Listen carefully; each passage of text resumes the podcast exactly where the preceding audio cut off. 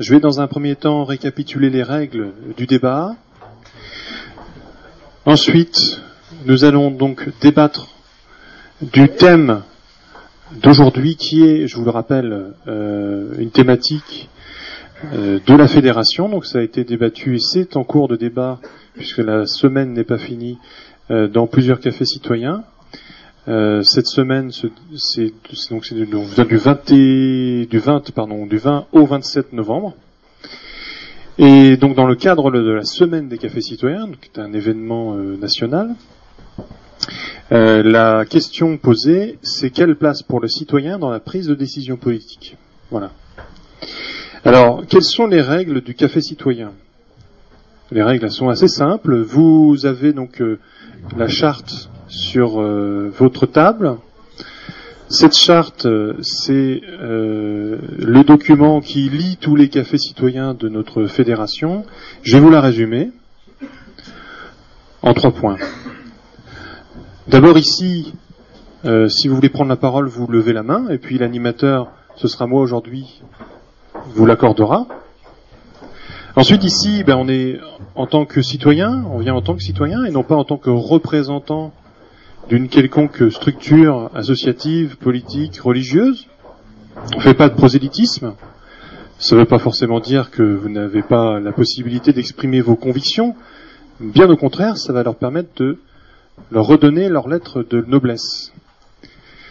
Et puis, bien évidemment, si des spécialistes sont présents parmi nous dans la salle, on les remercie de nous apporter leur lumière, mais on leur demande de ne pas monopoliser la parole, l'esprit démocratique nécessitant l'apport de tous les citoyens. Bonjour monsieur.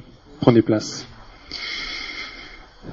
Donc ces quelques règles étant précisées, euh, je vais vous annoncer la création de plusieurs autres cafés citoyens euh, dans la fédération, celui de Pau, qui a profité de cette semaine des cafés citoyens pour lancer son premier café citoyen, c'était donc lundi dernier, et euh, ça s'est bien déroulé, ils sont contents, ils, ils recontinuent donc en janvier, euh, puisqu'en décembre ça tombait entre Noël et jour de l'an et ils se sont dit que ce serait plus judicieux de commencer, euh, enfin de, faire un débat en janvier, fin janvier donc.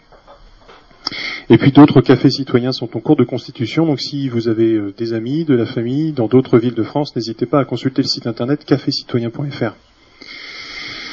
Alors le débat d'aujourd'hui, comme je vous le disais, est un débat dans le cadre de la semaine des cafés citoyens. La thématique, c'est quelle place pour les citoyens dans la prise de décision politique. Et euh, on va commencer à en débattre euh, maintenant même. Donc si vous avez des propositions, vous levez la main et puis je vous accorde la parole. Monsieur. Voilà, donc je voudrais imaginer quelle place a le citoyen dans la prise de décision politique par, euh, je dirais, quelque chose que j'ai auquel j'ai participé samedi. Samedi, il y avait à Argentan une, euh, un après-midi et une soirée sur la Normandie. Donc il y avait un certain nombre de mouvements qui participaient à cette euh, journée. Et euh, il y a le président de région, Laurent Beauvais, qui était là aussi. Et à un moment donné, donc comme on parlait de la région, il a été amené à s'exprimer sur la réunification. Et il a dit des deux, pardon, des deux Normandies, enfin de, la Normandie, des deux régions, euh, des deux petites régions. Et donc, euh, il a dit ceci. Après à nous avoir dit, il n'y a pas si longtemps, hein, par rapport aux élections régionales, qu'ils étaient pour la réunification, il nous a dit aujourd'hui, en gros, on a, avec la nouvelle loi sur les collectivités locales, il va nous rester 6% de possibilité de, enfin de, 6%, de, de, lever des impôts directement. Eh bien, il nous a dit, dans ce cadre-là, par rapport à ces conditions-là, je ne suis pas pour la réunification. Et donc, on peut, on peut voir quelle est la place du citoyen. Je dirais quel est le mépris? Je pense pas que ce soit un, type qui soit plus affreux qu'un autre, mais on peut, on peut voir quel est le mépris et la place du citoyen par rapport à, à, je dirais, à, cette, euh, je dirais, cette prise de position publique hein, euh, par rapport à une salle, je crois que ça en dit long sur les possibilités qu'a le citoyen aujourd'hui. Bon, on pourra en prendre des tas d'autres. Celle-ci, c'est la dernière en date, mais on, peut s'imaginer quelle est la place du citoyen en dehors de, donc de donner son avis euh, sur euh, la couleur du papier peint. Alors, je pense qu'on va avoir un certain nombre de, d'interventions ayant trait justement à, cette, euh, on va dire cette incompréhension entre les élus et les citoyens. Alors, j'ai pris un euphémisme, hein, j'ai fait un, euphémisme, mais l'idée c'est justement de, s'apercevoir, enfin, il va certainement y avoir un certain nombre d'interventions ayant trait, alors soit au fossé entre les citoyens et les élus, euh, ou à l'incompréhension, mais peut-être que c'est pas forcément là l'objet du débat. Euh, peut-être qu'on peut, s'interroger sur aujourd'hui, alors effectivement, quelle est la place aujourd'hui du citoyen, mais quelle devrait être la place? Comment vous voyez la place du citoyen dans la prise de décision politique. Hein? C'est quand même assez. Euh, voilà. Donc, euh, monsieur, puis après ça, vous. Bon, je pense que même si le, le, le pouvoir politique euh, en est gêné ou embarrassé, le citoyen, quand vraiment euh, la situation devient trop critique, peut prendre des initiatives euh, sous, différentes formes. Bon, on l'a vu à propos de la question de la réforme de retraite, qu'il y a eu des, réactions euh, répétées qui amènent et amèneront sûrement à des comment gérer à des modifications qui peuvent être considérées positivement par, les citoyens. Même si euh, on, peut estimer que le, le, pouvoir en place a tort, euh, ça ne veut pas dire nécessairement que l'ensemble des citoyens a raison aussi. Il faut qu'il y ait un, dialogue qui s'établisse entre, les deux. Euh, il y a eu des manifestations populaires euh, aussi spontanées qui, font penser au référendum d'initiative populaire. Par exemple, à propos de la Poste, il y a une paire de semaines, voire même une paire de mois, qui sont, qui sont des signes intéressants. Bon, on retrouve le, la, même, le même, la même problématique aussi vis-à-vis des, des, instances qui sont analogues aux instances politiques, je pense aux, instances religieuses. Bon, tout à l'heure, avant de partir, euh, j'entendais une courte émission, euh, malheureusement trop brève, à propos de ce qu'ils appelaient les chrétiens du parvis, sur des gens qui, sont, qui se rebellent contre l'autorité euh, drastique du gouvernement religieux et puis qui, qui, qui, réagissent. Bon, la semaine dernière, on a vu aussi euh, une protestation qui est partie de la base euh, à partir de, de témoignages concernant la, formation des élèves dans, des écoles euh, musulmanes en Grande-Bretagne, où on leur donnait des consignes euh, sur la manière de trancher la main ou de trancher le pied à des personnes qui, qui pratiqueraient l'adultère ou qui, les, les, lois de, qui sont censées être les lois d'État d'un régime islamique. Bon, donc on voit constamment qu'il y a euh, un mouvement dynamique, tout de même, on pourrait tirer des conséquences positives. Euh, regardez dans regardons dans le passé, euh, quand le pouvoir est devenu trop oppressif, ça a donné un, coup de fouet à la créativité des masses. C'est ce, qui nous a conduit jusqu'à la Révolution française. Alors peut-être que s'il n'y a pas assez d'harmonie euh, et de possibilités de création de la part des citoyens, il ne faut pas le faire nécessairement le reproche aux politiques, c'est que les citoyens n'ont pas pris, et se sont trop passifs, et n'ont pas pris, euh,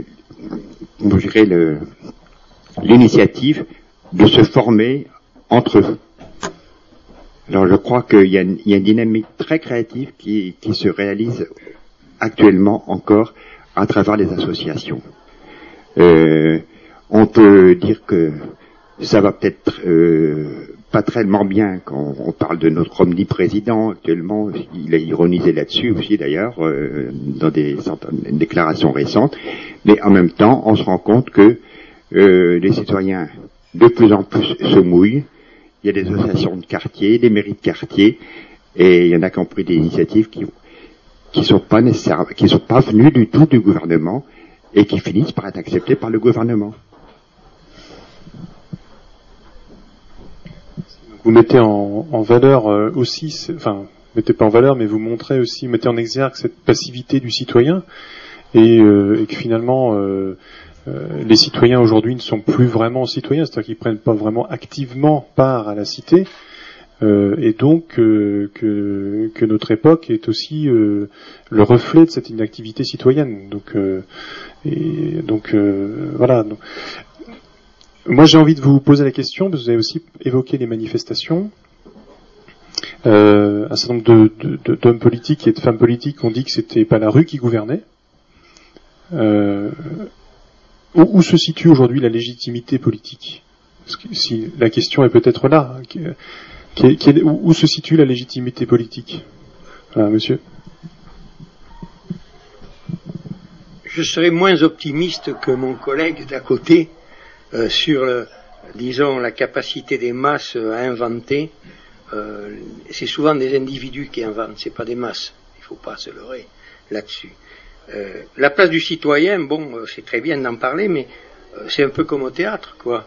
ou bien on est dans les loges, ou dans les fauteuils d'orchestre, ou alors on est sur un strapontin. Bon, moi j'ai vu des citoyens plutôt sur des strapontins, encore quand on leur donnait un strapontin. Alors, euh, je reviendrai un petit peu sur le fait que c'est bien d'en parler, mais euh, on est dans une démocratie représentative, il ne faut pas l'oublier. On vote, et puis après, on attend que ça se passe, malheureusement. Bon, alors on peut faire des manifestations, c'est vrai, c'est pas, pas inutile les manifestations. Mais malheureusement, celles qu'il y a eu, il y en a beaucoup, c'était corporatiste, c'était mené par des mouvements corporatistes qui défendaient leur, leur bout de gras d'abord et qui cachent sous prétexte, c'était l'iceberg hein, avec, la forme apparente, et puis il y avait tout le, tout le, le, dessous de l'iceberg qui étaient les, les, avantages corporatistes auxquels on n'a pas touché d'ailleurs. Hein, justement, on n'y a pas touché. Alors je ne sais pas si on va y toucher, si la réforme ira aussi loin, mais je crois qu'il ne faut pas trop non plus se leurrer sur les manifestations de masse. Alors je dirais que euh, le problème, c'est que tout est écrit d'avance. Les programmes politiques sont faits par des apparatchiks les députés votent comme un seul homme, suivant la ligne du parti. C'est comme ça. Bon. Alors, euh, le député, bon, euh, euh, il est dans sa circonscription, c'est très bien, mais en fait, quand il est à Paris, eh ben, il fait comme tout le monde. On lui dit de voter, il appuie sur un bouton, et même quelquefois, il y en a un qui appuie pour tout le monde. On l'a vu, ça, avec toutes les erreurs possibles. Alors, moi, je dirais que quand on a travaillé dans un processus décisionnel, avec des procédures complexes, et d'autant plus complexes que vous avez des strates administratives avec des intervenants différents, et que quelquefois une décision est prise alors qu'on fait intervenir toutes ces strates, qu'il y a d'énormes intérêts divergents. Mais le citoyen, il n'est pas tellement dans le coup là, parce que moi je l'ai vécu ça. Moi j'étais dans l'administration, j'étais, euh, disons, euh, en préfecture, et j'ai vu comment ça se passait des processus décisionnels. Alors vous avez des conseils, on appelle ça des conseils, des conseils du préfet. Bon, il y a des conseils euh, pour le ministre, etc. Et il y a dans ces conseils, dans ces structures, il y a des gens qui sont délégués pour représenter une association éventuellement, mais c'est des conseils, ils donnent un conseil. Après, on fait ce qu'on veut. Par contre, les lobbies, eux, ils sont pas là-dedans, mais ils sont à côté. Les lobbies ont des sont puissants. Le citoyen tout seul, n'est pas puissant. Les lobbies sont puissants. C'est eux qui ont la place. Puis il y a tous les experts, etc. Et ce sont ces gens-là qui, malheureusement, dans le circuit, c'est eux qui, préparent la décision. Et souvent, bon, la décision, ben, elle est souvent conforme euh, à ce que les experts ont donné, les conseils, etc. Les conseillers, soit du président de la République, soit, des ministres, etc. Vous voyez comment ça se passe. Alors vous savez, la place du citoyen là-dedans, Bon, euh, elle n'est pas facile à obtenir, je le dis clairement. Vous avez rappelé qu'on nous étions aujourd'hui dans une démocratie représentative et que manifestement aujourd'hui, au-delà des élections, le rôle du citoyen euh, était très amoindri et qu'on peut-être aujourd'hui qu'on attendait de enfin qu'on attendait que les personnes qu'on a élues euh, fassent entre guillemets leur travail euh, plutôt que de se retrousser les manches et de faire des choses aussi par nous-mêmes. Donc euh, c'est vrai que le citoyen peut être trop délégué. Alors je sais pas, c'est peut-être euh, c'est ce que vous dites en fait, trop délégué en, en, attendant que ça se passe entre guillemets. Mais justement, euh, est-ce que c'est possible d'imaginer autre chose? Parce que c'est pas si évident que ça. On sait très bien que les processus décisionnaires, c'est des choses qui sont lents à mettre en place, qui sont complexes, qui mettent en jeu beaucoup de monde. Et puis, ça servira à quoi? Prendre des décisions sur quoi? Euh, Est-ce que tout le monde est capable de prendre des décisions sur tous les sujets? Voilà, donc euh, il y a aussi toutes ces questions-là. Et euh, est-ce qu'en gros, est-ce qu'on peut faire en sorte que la démocratie soit beaucoup plus euh, proche d'une démocratie directe qu'elle ne l'est aujourd'hui? Monsieur. D'abord signaler que c'est un thème que l'on a déjà abordé en, en, y arrivant sous, différentes appellations, donc par conséquent forcément se répéter. Les démocraties représentatives, comme on le dit, c'est la théorie. Enfin, en tout cas, c'est la règle, mais dans la pratique, beaucoup essaient de faire croire que le citoyen peut participer à toutes les décisions. Alors d'abord, quand on parle du citoyen, de quel citoyen on parle? Est-ce que euh, on peut mettre sur un plan d'égalité des gens comme nous, comme on est dit ici, qu'on semble s'intéresser, je crois que c'est pas seulement ensemble, on s'intéresse à la vie publique, on essaie de se documenter, mais on est combien par rapport à ceux qui jamais ne s'intéressent à quoi que ce soit, hein, tout en voulant prétendre avoir le droit de choisir et de décider. Alors d'abord, donc, catégorie citoyen différente. Ensuite, même quand le citoyen est volontaire pour participer, est-ce qu'il possède toutes les informations nécessaires pour pouvoir avoir un avis judicieux? Dans beaucoup de domaines, euh, j'en doute fort. Mais néanmoins, je participe depuis quelques années à des conseils de quartier, donc euh, je peux témoigner, ceux qui sont le plus revendicatifs dans la volonté de voir prendre une décision sont généralement les moins bien informés. Et c'est logique parce que euh, le décisionnaire, lui, il est d'abord payé souvent pour le faire. Il est accompagné de techniciens, de fonctionnaires qui l'aident à, se documenter, et euh, par conséquent, il a forcément les renseignements que ne peuvent pas avoir tout le monde. Alors, le citoyen participe à la décision. Moi, je, je crois que ça a toujours été un leurre. C'est une façon souvent de faire avaler les décisions que l'on prend en essayant de se dénouaner, en prétendant, souvent à tort, que l'on a l'appui de la population. Alors quand on s'est réuni avec 10-15 poilus euh, qui ont accepté d'abonder dans votre sens et qu'ensuite vous prétendez publiquement que vous avez l'appui de la population, bon, quand je parle de 10-15 poilus au niveau d'une commune de 100 000 habitants, ça me paraît un peu prétentieux de, le dire. Mais je ne fais pas seulement allusion à ce qui se passe à Caen, hein, c'est valable partout. Hein. Mais c'est le travers de ceux qui essaient de faire croire que l'on peut vivre une démocratie participative hein, je pense que c'est euh, au minimum se tromper, au, pire, une, au pire une tromperie.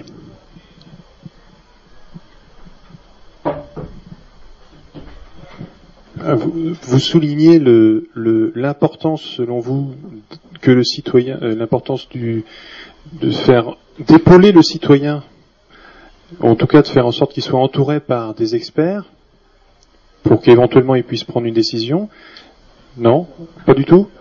En tout cas, vous avez parlé de la place de l'expert.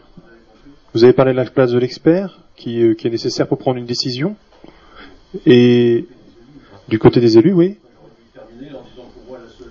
Alors, je vais vous donner la parole.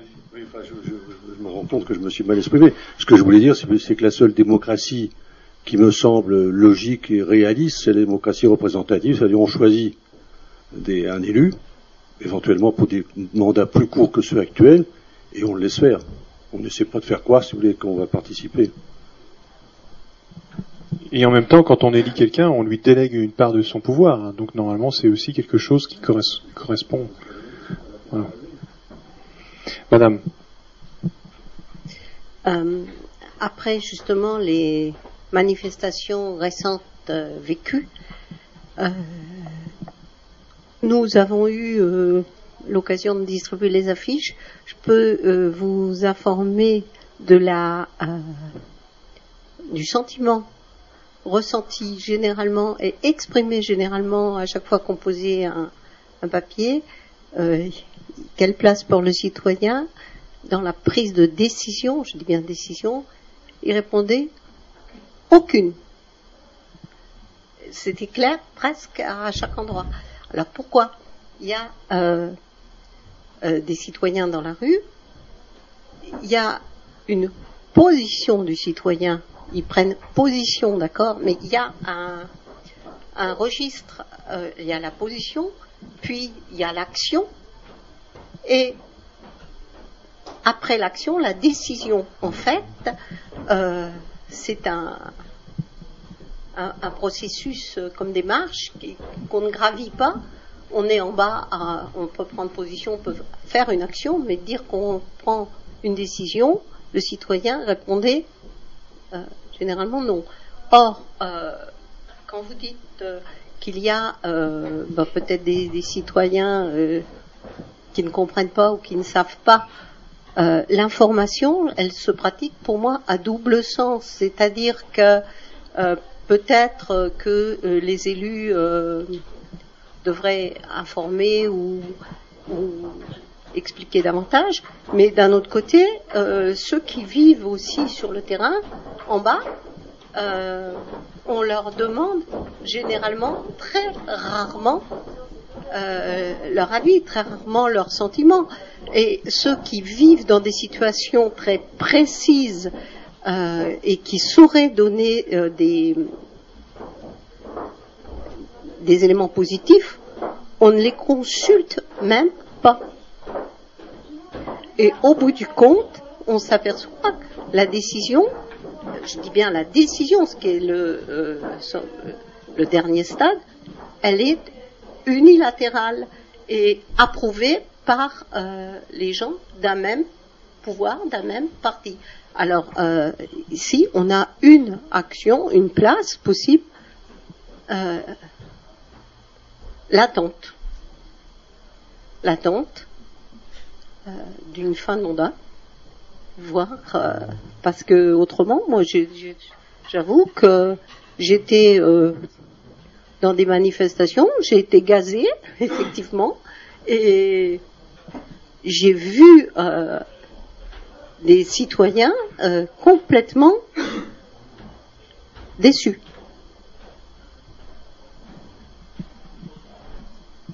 Alors, je pense que c'est bien aussi d'éventuellement discerner un certain nombre de, processus, parce que on parle de démocratie participative, on parle de tout un tas de notions, et finalement derrière tout ça, il y a beaucoup de choses, il y a beaucoup de, processus. Alors, on parle de consultation, mais la consultation, c'est pas prendre une part active dans la prise de décision, c'est quand même quelque chose de différent. Et en même temps, est-ce que c'est possible aujourd'hui de faire en sorte que les citoyens prennent réellement une part dans la décision politique? C'est pas, euh, c'est que c'est vraiment bien au-delà de la consultation, hein, euh, cette prise de décision politique. À moins que je ne vois pas le, à moins que vous, vous voyez autrement cette, euh, ce terme de prise de décision politique. Parce que aujourd'hui, c'est vrai que on est au balbutiement des consultations citoyennes. Il y, a beaucoup de, y a de, plus en plus, on va dire, des consultations, alors qui sont plus ou moins politisées. Euh, mais on est encore loin de la prise de décision politique commune. Hmm. Monsieur, ensuite sera à vous et ensuite à vous. Ah, vous vouliez prendre la parole aussi? D'accord. N'hésitez pas à bien lever la main, hein, comme ça je vous, distingue bien.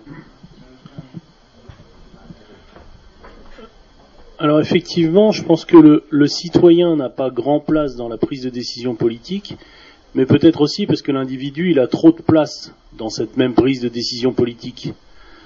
Euh, je m'explique. On est dans un, on est dans un système, euh, enfin dans une société où, que je, qualifierais où il y a une hypertrophie, enfin ce qu'on a appelé une hypertrophie du moi. Et ça, c'est complètement, c'est complètement antinomique par rapport à la, politique en tant que telle. à un moment donné, dans la prise de décision politique, si on essaye ensemble de prendre une décision pour notre groupe ici, eh ben, euh, si on demande vraiment son avis à chacun, la décision, elle sera, euh, ce sera le, minimum commun si on veut faire plaisir à tout le monde.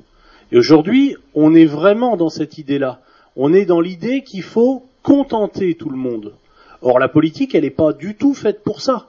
Elle est, faite pour euh, un élan général et le fait qu'à un moment donné, chacun puisse, euh, alors ce qu'on appelait le citoyen euh, au XVIIIe siècle, c'était à un moment donné l'individu aliéné, bon, un terme un peu barbare, mais aliéner une partie de lui-même pour le bien commun. Aujourd'hui, on n'en est pas du tout là. Dans une hypertrophie du moi, il faut que mon moi soit contenté de toutes les manières possibles. Et forcément, du point de vue politique, on est au minimum de la décision. Donc je pense qu'il faut bien, il faut bien toujours avoir ça à l'esprit, c'est-à-dire qu'à force euh, que chaque individu ait la parole sur tout, tout le temps, euh, Internet nous permet aujourd'hui de donner notre avis sur tout et n'importe quoi, tout le temps, en plus, en permanence, 24 heures sur 24. Et ça, c'est euh, c'est difficile parce que, euh, imaginez, euh, mettez-vous dans la peau euh, du, du, du, décisionnaire, qu'est-ce qui va en ressortir de ça? Bah, Pas grand-chose. Pas grand-chose parce qu'on a tous des avis très différents, très nuancés. c'est pas toujours très simple finalement. Si on interroge chacun, on va se rendre compte que chacun, de par sa vie, de par son expérience, il va donner des nuances. La politique, elle s'affranchit parfois des nuances parce qu'il y a des nécessités qui doivent faire loi, selon euh, l'adage populaire. Donc si on commence à rentrer dans la nuance et dans euh, euh, ce que chacun a au fond de lui et pour contenter toutes les petites personnes, ben, je pense qu'il faut pas non plus s'étonner dans une société d'hypertrophie du moi que le politique ne puisse concrètement pas faire grand Donc là, effectivement, c'est peut-être bien de s'entendre sur ce qu'on entend par le terme de citoyen aujourd'hui. Euh, le citoyen d'aujourd'hui, ou en tout cas celui qu'on nomme citoyen, n'est peut-être pas le même que celui dont on rêvait au XVIIIe siècle lorsqu'on a rétabli la démocratie en France, qu'on a établi pardon la démocratie en France. Qu'est-ce qu'un citoyen? Comment doit-il euh, réfléchir par rapport au groupe? Auquel il appartient qu'est-ce que l'intérêt général, et puis du coup, comment il peut faire en sorte de prendre une part active dans la prise de décision politique. Mais excusez, je vais, je donner la parole à monsieur qui l'a demandé à... Voilà. Euh, bonjour, euh, moi, moi, truc, la, participation citoyenne, je, vois comme un truc euh, de base. C'est pourquoi pas remettre en place des référendums locaux pour tout ce qui est prise de décision au niveau local. Comme ce que... Ouais. Je, voilà, proposer faire, euh, voilà, et les élus prendraient leur, prendraient leur, leur décision par rapport au, par rapport au résultat, euh, au résultat à ces résultats. Un truc, un exemple, un exemple concret, qui a, même concret, il y a deux ans, il y a deux ans et demi, trois ans, par chez moi, il, y a eu, il y a eu les travaux de, de, de centre-ville. Toute la population était contre. Enfin, une, une, une, repartie, de la population était, était contre. Mais est-ce que les, les, les habitants ont été consultés? Non et ça a coûté on ne sait pas combien on a, on a, on a locaux. Alors que les, alors que les gens étaient contre les, travaux de l'État euh, que c'était. Et aucune réunion publique, et aucune réunion, réunion publique pour présenter euh, la chose a, été faite. Et c'est, j'habite dans un patelin de 4000, de 4000, de 4000 habitants, euh, Argence pour ceux, pour ceux qui connaissent, route de Lisieux. Voilà, même, je veux dire, même, même dans un patelin de 3000 ou 4000 habitants, si on ne peut pas faire ça, mais c'est quelque chose qui est à taille humaine, je veux dire. Enfin, je dirais, un, un référendum sur, sur, sur, sur, habitants, ça, coûterait pas cher. Mais ça peut se faire, je pense, à l'échelle de la ville de Caen. Ce qui a été fait en 2000.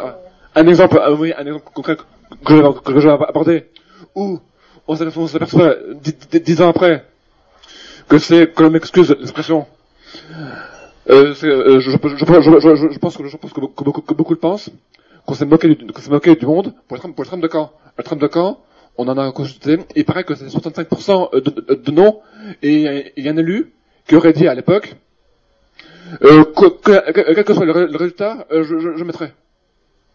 Et il y a eu 65% de non. Donc, à quoi ça sert de, de, de consulter C'est pour, c'est pour, euh, ces, prises- ces décisions sont prises euh, d'avance? Mais ce qu'il faudrait, ce serait, ce ce serait rétablir ben voilà, que les élus commencent par respecter, respecter le vote euh, des gens. Euh, pa- et pa- et pareil pour la, Constitution européenne. La Constitution européenne, le peuple, le peuple- le peuple français a dit non à 55%, euh, je crois. Les Pays-Bas, c'est pareil, à 60 et quelques pourcents. Et, puis bon, on a réussi à le réarranger d'une manière, ou d'une autre pour qu'il passe quand même. On, peut se poser des questions. Euh, euh, je, euh, pour les questions, je suis à votre, à, votre euh, disposition pour, pour y répondre. Alors, je me doutais bien qu'on parlerait des référendums. On peut toujours donner son, son avis sur les référendums. Euh, est-ce que c'est justi- est-ce que c'est un outil intéressant selon vous pour faire en sorte que les citoyens participent au projet de, de la collectivité? Et en même temps, j'ai envie de vous rétorquer, mais euh, euh, comment dire, est-ce que c'est pas l'ignorance qui font que les citoyens finalement ne sont pas pour telle ou telle décision Voilà, c'est un peu. Oui, je vous redonne la parole. Quel que soit le résultat du référendum, les élus doivent quoi moi, moi, moi, je, dis carrément, si je serais élu, je, je, proposerais une idée, je, je mettrais quand même au vote des gens. Puisque ça ça- concerne directement eux- eux-mêmes. Le, enfin, le, le peuple doit quand même être maître de, son, de, de son destin. Là, je pense qu'on est au, cœur du sujet, justement. Euh, Est-ce qu'on doit forcément euh, suivre euh, ce que les gens euh, émettent comme euh, avis ou tout simplement euh, s'appuyer là-dessus pour faire une politique, parce que ça peut être aussi le moyen de s'appuyer dessus? Euh, monsieur, et après vous. On a, on a déjà souligné que nous sommes dans, un système de, de, repr- de représentation. Euh, alors aujourd'hui, c'est sans doute un système euh, insatisfaisant et surtout insatisfaisant euh, par rapport à l'avant-dernière intervention, c'est-à-dire qu'il y a des fois où pour telle ou telle décision, nous ne sommes pas satisfaits parce que ça ne nous intéresse pas personnellement. Cependant, est-ce un système si mauvais? Aujourd'hui, on voit en effet des manifestations, des choses comme ça qui, se, qui se, qui s'organisent. Euh, et pourtant, moi, j'ai l'impression que, que nous sommes dans plutôt dans un système aujourd'hui du citoyen fainéant. Euh, et avec ce système de citoyen fainéant, on est souvent dans des situations de blocage. Euh, les gens qui s'expriment sont des gens qui ont souvent un intérêt sur le sujet, et les gens qui ne sont pas concernés directement, eh bien, ne s'expriment pas ce qui fait qu'une minorité de citoyens s'exprime sur un sujet et la majorité souvent est silencieuse. Ce qui fait que les, les, les entre guillemets les, représentants se, se trouvent en position de décider avec une minorité qui s'exprime, une majorité qui se tait, euh, ce, qui, ce qui doit souvent les laisser un petit peu perplexes euh, face à ça. Euh, moi j'ai souvenir, on a parlé tout à l'heure du- du- d'un référendum d'initiative populaire, celui de la Poste. Euh, j'ai été, j'ai été m'exprimer sur le sujet. J'ai eu un avis très minoritaire. Mais combien de personnes l'ont fait Alors que c'est vrai que je ne suis pas du tout concerné par le sujet. Combien de personnes l'ont fait Quel résultat tirer de ça Alors que sans doute beaucoup de personnes, de personnel de la Poste, ne voulaient pas voir leur statut réformé, ce qui est peut-être légitime pour eux. Mais est-ce que c'était l'intérêt de la société?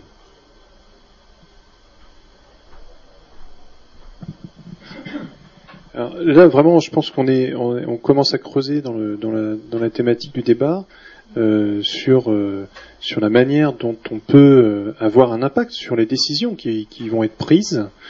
Et, euh, et, justement, on peut on peut s'interroger sur, euh, sur sur ces prises de décision. Est-ce qu'elles doivent forcément suivre ce qui aura été, ce qui se dégagera en fait d'une majorité consultée? Ou, euh, ou, ou est-ce que justement de toute façon c'est quelque chose qui, euh, qui, qui qui ne concernera de toute façon pas l'in- l'intérêt général et que au contraire euh, ça ne peut être qu'une qu'une qu'une vue qu'une qu'une manière de voir les choses. Monsieur. Je pense qu'on est à l'heure de l'information instantanée. On ne peut que s'interroger par rapport au type d'information qu'en général les grands médias nous servent. Or, on ne peut je dirais, participer à une démocratie, quelle qu'elle soit, à partir du moment où on a une information fiable et sincère. Et je dirais, c'est un petit peu le problème. Or, bon, il y a des gens qui pensent qu'on est dans une démocratie. Personnellement, je pense que la démocratie dont on, dont on dit qu'on y est n'est qu'un leurre. Pourquoi? Eh bien, parce que euh, les élections ne sont là que pour euh, légitimer les institutions et le personnel politique. Et ça ne sert qu'à ça. Toutes les décisions, quelles qu'elles soient, sont prises par des gens qui font partie de la haute fonction publique, qui sont les mêmes que ceux qui euh, sont le, qui est le personnel politicien en place. D'ailleurs, je crois qu'il y a 80% des, du, haut enfin, du personnel politique président de la République, ministre, qui sortent de la haute fonction publique. Le reste, je dirais à la limite, les professions libérales et autres euh, gens qui peuvent compter ne sont, je dirais, qu'un appoint par rapport à la haute fonction publique. Cette, pseudo-démocratie, qui n'a de démocratie que le nom, examinons-la pour voir un petit peu ce que c'est. Il y a un président de la République qui, théoriquement, nomme un Premier ministre qui est là pour, je dirais, en gros, mettre en musique la politique du président, avec des ministres qui sont euh, là aussi pour, euh, je dirais, mettre en musique cette politique. Eh bien, pas du tout. Vous, tout il y a beaucoup de gens qui se trompent là-dessus. Les ministres, ils sont pas là pour décider, je dirais, d'une politique, car ils sont cornaqués par tous les conseillers du président c'est pas, euh, je ne suis pas un anti-sarkoziste primaire parce que ça ne sert à rien. Puis bon, c'est pas mon, c'est pas ma nature. Donc c'est pas du tout. Je ne fais pas preuve d'anti-sarkozisme en disant ça. Simplement, il y a un président Sarkozy qui a changé, je dirais, la nature du régime et qui fait que ben, les ministres n'ont plus de pouvoir. C'est un seul homme qui décide de tout. Alors, c'est une belle, c'est une, c'est une sacrée république, une sacrée démocratie qu'on a. Un seul homme décide de tout. Examinons les degrés, les degrés en dessous. Assemblée nationale, Sénat. Mais qu'est-ce que c'est que l'Assemblée nationale? Ce sont des gens qui sont élus, enfin qui sont élus certes, mais qui sont présentés par des partis politiques. Et s'ils n'ont pas l'étiquette des deux partis, euh, je dirais, dominants, deux ou trois partis dominants, ils ne sont même pas présentés. Donc, je continue la bonne blague. Au Sénat, qu'est-ce que c'est? Les sénateurs, ils viennent d'où? Ils sont élus au deuxième degré par les maires, les conseillers généraux et quelques autres. Mais ces gens-là eux-mêmes ne sont investis que par les partis politiques. D'où la bonne blague de croire qu'on est dans une démocratie. Chaque référendum enfin chaque, les quelques référendums qui nous sont proposés, qu'ils soient locaux ou nationaux, comme ça a été dit par, euh, je dirais, un interlocuteur précédent, quelles que soient les décisions, on, on, nous a fait, on a essayé de nous faire revoter, on a essayé de nous faire revoter pour de telle façon, on a dit, mais vous n'avez pas compris, c'est comme ça qu'il faut voter. Voilà. Donc, je crois que, contrairement à deux interventions que j'ai entendues, je pense que les citoyens sont tout à fait partie prenante d'une véritable, de véritables démocraties, d'une véritable démocratie. Mais ils ont bien compris qu'on se fichait d'eux. D'où une abstention de plus en plus importante. Alors je veux bien que tous les gens soient pas futés, mais il faut quand même pas prendre, je dirais, l'ensemble des gens que pour des gogos la majeure partie des gens savent très bien que l'information est instrumentalisée. On nous dit pas ce qui, euh, ce qui est, mais ce qu'il faut penser, ce qu'il faut faire. D'où la bonne blague, je dirais, de la démocratie. Euh, un homme politique disait il n'y a pas si longtemps qu'en gros, il faisait campagne pour euh, je dirais 90% des gens Euh, non, pour 6% des gens, les 90% de, le reste des 90%, je dirais, de toute façon, ne comprenaient rien. Je pense que ça prouve, il, est, il, a dit ça, mais je crois qu'il était assez le bon représentant du personnel politique pour dire le cynisme que la classe politicienne dirigeante a envers les citoyens.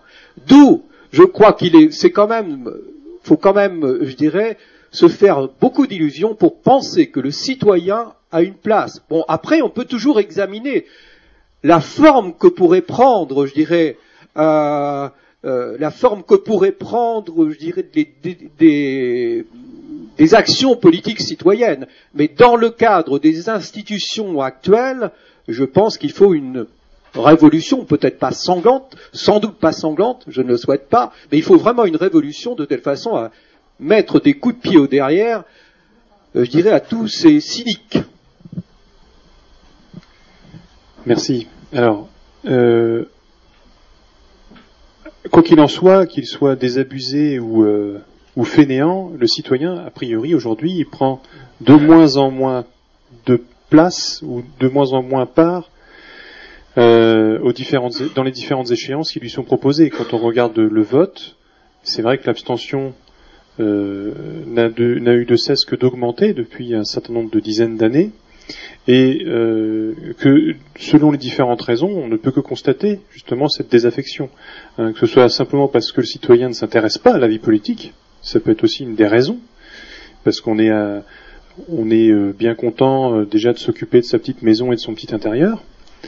Ça peut être une vue, ça peut être une façon de voir les choses, ou tout simplement qu'on ait été désabusé euh, compte tenu justement de la façon dont, nos, élites font de la politique.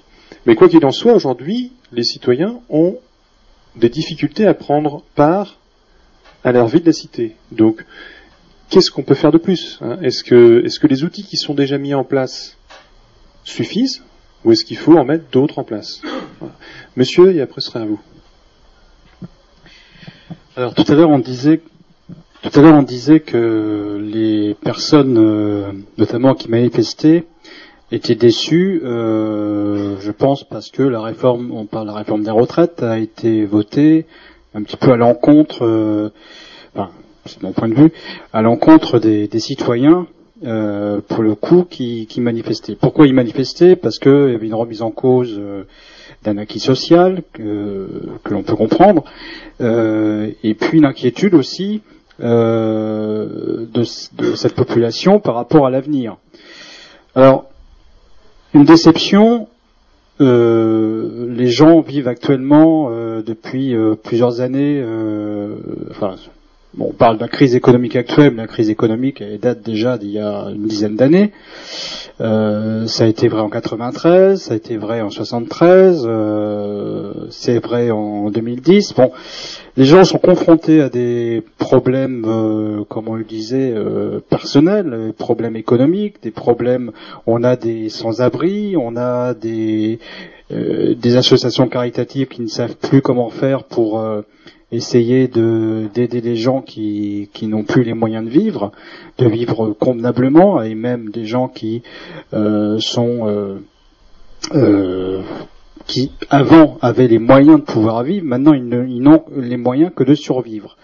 Alors tout cela, ça fait que psychologiquement, les gens, ces gens-là, n'ont pas forcément envie de s'intéresser à la vie politique, puisque ils se disent que les gens qui sont euh, aux affaires, enfin les gens qui sont en responsabilité, comme on dit, ne sont plus capables de répondre à leurs demandes, de répondre à leurs problèmes, euh, et puis euh, ils se disent, bah, après tout, pourquoi j'irai voter puisqu'ils ils ne, répondent pas à mes préoccupations, à mes soucis.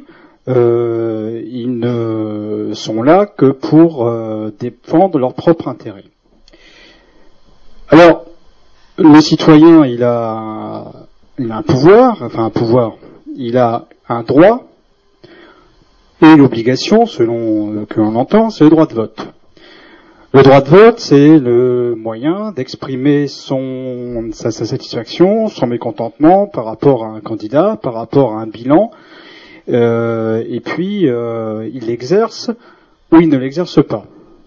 On le disait tout à l'heure qu'il y a une abstention qui monte pour, une des raisons pour lesquelles je, viens de citer, euh, qui monte de plus en plus, qui inquiète évidemment les hommes politiques, puisque euh, plus l'abstention se réduit, euh, pardon, plus l'abstention augmente, plus la crédibilité du, vote diminue, puisque une majorité qui se dégage n'est pas vraiment la majorité réelle euh, qui peut se produire euh, dans la population qui vote.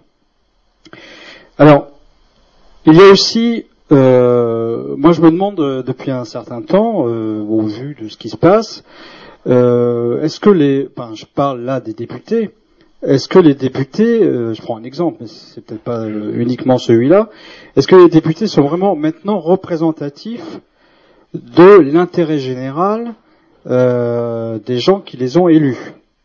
Alors certains sont très contents de leurs députés, ça je, veux bien l'entendre, mais d'autres ne sont peut-être pas très contents de leurs députés puisqu'ils votent des lois qui sont peut-être contraires à ceux, euh, à celles euh, qu'ils auraient voulu euh, qu'ils votent au moment, enfin pour le pour le pour le mandat pour lequel ils les ont élus. Alors moi je me demande est-ce que ce serait est-ce que un mandat de six ans est-ce que c'est trop long est-ce que euh, on se dit, si on n'est pas content d'un député, est-ce qu'on n'aurait pas l'occasion de lui dire avant, nous ne sommes pas contents de vous, vous n'agissez pas euh, selon l'intérêt qu'on général. Bon, euh, soit on fait un bilan et puis vous rectifiez, soit bah, vous prenez, vous, vous arrêtez votre mandat et puis on passe à autre chose. Bon, alors moi, je pose la question est-ce que euh, un mandat de six ans, euh, ça suffit Ça suffit? Est-ce que, est-ce que c'est, c'est, trop long C'est trop court? C'est pas la réponse, mais on peut se poser la question. Euh, les, les, lois qui sont votées sont souvent complexes. Il y a un nombre de lois qui sont votées inimaginables. Même les députés trouvent qu'il y a trop de lois. Euh, j'ai entendu euh, le président dernièrement qui disait qu'il fallait euh, diminuer les, les, nombres de lois, enfin refaire des lois ou supprimer des lois parce qu'il y en avait trop, plus personne ne comprend l'existence de, de, ces lois. alors moi je me disais, puisqu'on disait tout à l'heure qu'il y avait certains citoyens qui ne comprenaient pas, qui ne savaient pas, bon, c'est vrai que, comme disait Michel Rocard, euh, c'est pas en donnant euh, cinq minutes euh, sur un sujet dans un journal télévisé qu'on peut comprendre le sens d'un thème, le sens d'un problème social ou économique, etc. il faudra peut-être prendre plus de temps pour expliquer aux gens. Alors il existe des universités populaires sur des sujets philosophiques. Pourquoi ne pas instaurer, par exemple, des universités politiques? Alors je ne parle pas des universités politiques d'été euh, où à la fin des vacances tout le monde va euh, au parti et puis euh, se congratuler pour avoir bien travaillé pendant l'année, ou alors va vouloir travailler mieux peut-être pour les suivantes, mais euh, université politique un petit peu comme on en parlait à plusieurs reprises l'agora, euh, enfin le, le, où on où les Grecs par exemple se réunissaient euh, en amphithéâtre. Bon là, on pourrait se réunir, je sais pas où, mais euh, où les gens pourraient venir s'exprimer, où les politiques du coup pourraient venir échanger sur leur mandat, sur leurs actions, essayer de faire comprendre ce qu'ils sont en train de faire. ça permettrait peut-être de combler le fossé qui existe entre les citoyens et puis les hommes politiques, plutôt que de, bon, il a possibilité bien sûr d'aller voir les députés lors des permanences, mais est-ce que c'est suffisant? Les gens ne savent peut-être pas toujours qu'il y a des permanences, ils, bon, ils sont peut-être pas intéressés parce que voilà. Mais est-ce que des débats euh, organisés euh, sur des thèmes, sur euh, des choses, sur des lois qui sont votées, qui seraient expliquées aux citoyens et donneraient lieu à des échanges, à des débats, à des et ça permettrait peut-être de combler l'incompréhension qui, qui, y a entre le, personnel politique et, le, et le, la population. Et, la dernière chose, on a parlé du, du référendum. Euh, je pense que c'est peut-être un des moyens qui pourrait être développé, qui n'est peut-être pas assez utilisé. Alors maintenant on dit oui, mais la question qu'on pose n'est peut-être pas la bonne. euh, si on pose une question trop large, les gens vont peut-être pas répondre. Bon, après, euh, est-ce qu'il ne faut pas associer non plus les citoyens à, à- la manière dont on pose les questions? Enfin, je sais pas.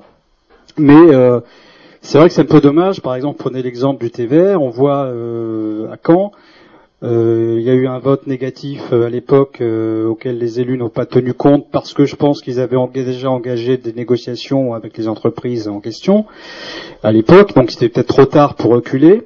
Euh, et puis euh, maintenant, on voit le résultat, c'est qu'au bout de huit ans, on se pose la question est-ce que le TVR n'est peut-être pas à supprimer Donc, est-ce que la décision à l'époque a été bien com- comprise? Moi, j'étais dans des dans des réunions où les gens, euh, on dit, il y a des professionnels qui posaient des questions à des soi-disant techniciens qui ne savaient pas répondre. Et moi, ça m'a drôlement inquiété parce que je me suis dit, ces gens-là qui prennent des décisions euh, pour, pour mettre en place le TVR, s'ils savent pas répondre à ces questions-là, alors qu'il y a des professionnels qui sont dans le public et qui leur posent ces questions, ces questions, est-ce que c'est vraiment euh, euh, prendre décision en correspondant euh, vraiment à l'intérêt général? Est-ce qu'il valait pas mieux à l'époque attendre et puis euh, peut-être proposer un projet mieux mieux fait, puisqu'on s'aperçoit qu'au bout de huit ans, euh, ce projet était peut-être pas le bon.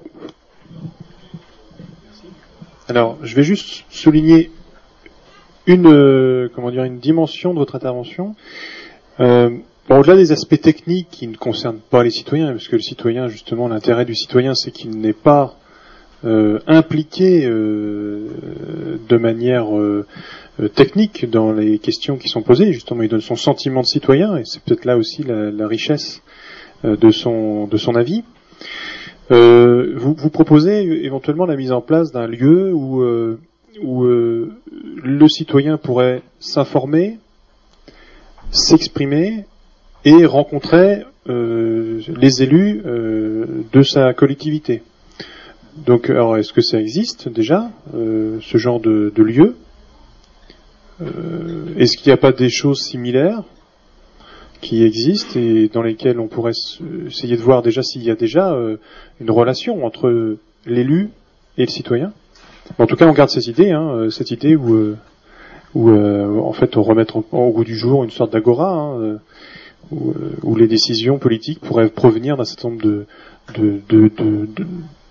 points, que ce soit les élus, mais aussi les citoyens qui, auraient envie de plancher sur, des questions politiques. Monsieur. Il y, a, eu beaucoup de choses dites sur lesquelles j'aurais souhaité euh, réagir, donc je, vais reprendre les, les principales. Au préalable, je voulais dire que j'étais complètement d'accord avec tout ce qui avait été dit euh, précédemment, et euh, ça amène une autre question, c'est quelle est la place du politique dans la prise de décision politique?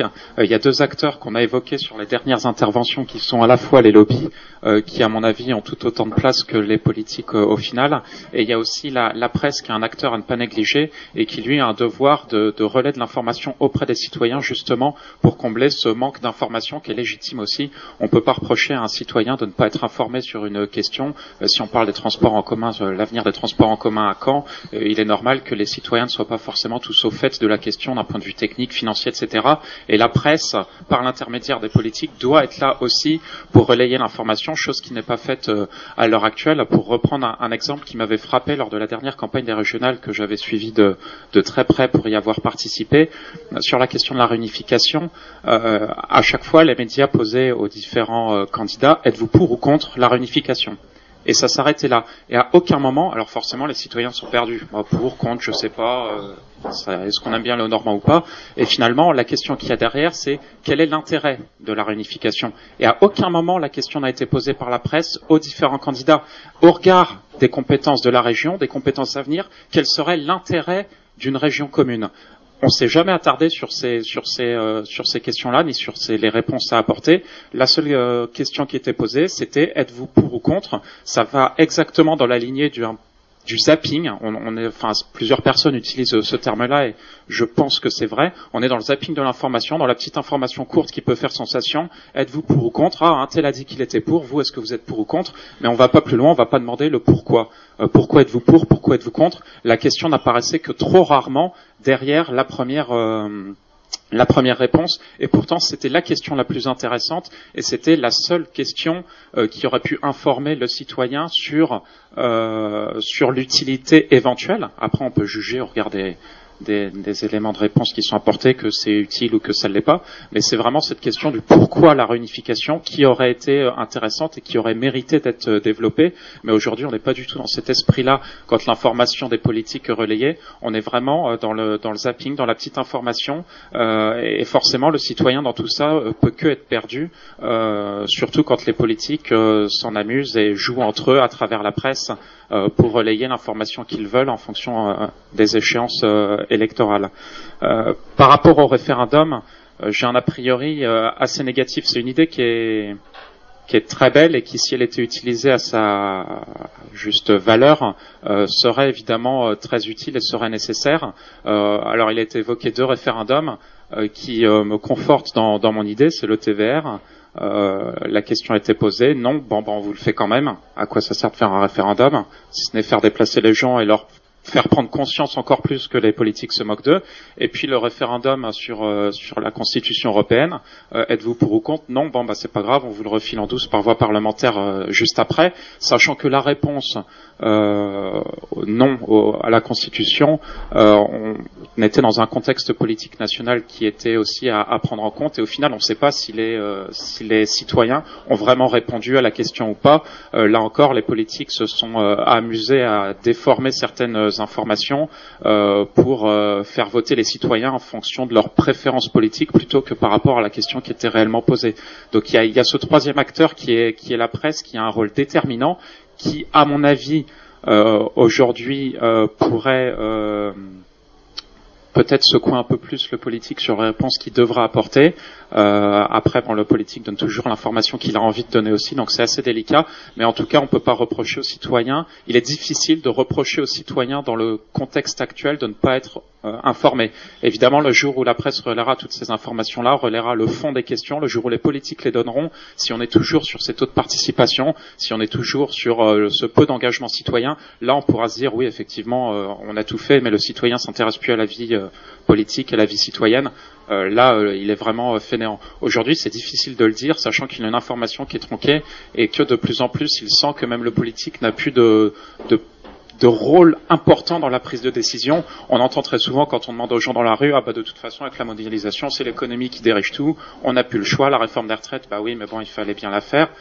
Beaucoup qui étaient favorables pourtant à cette réforme nous ont apporté euh, cette réponse-là. Ah bah oui, mais on n'a plus le choix. Donc au final, derrière, on se rend compte qu'il n'y a plus, euh, même le, politique n'a plus de, de prise de décision euh, réelle. On parle du, de l'avenir des transports à Caen avec toutes les réunions publiques. Alors ça, c'est un autre outil qui peut être utilisé pour euh, informer le, le, citoyen. Il y a toute une série de réunions qui a été organisée par Via Cité.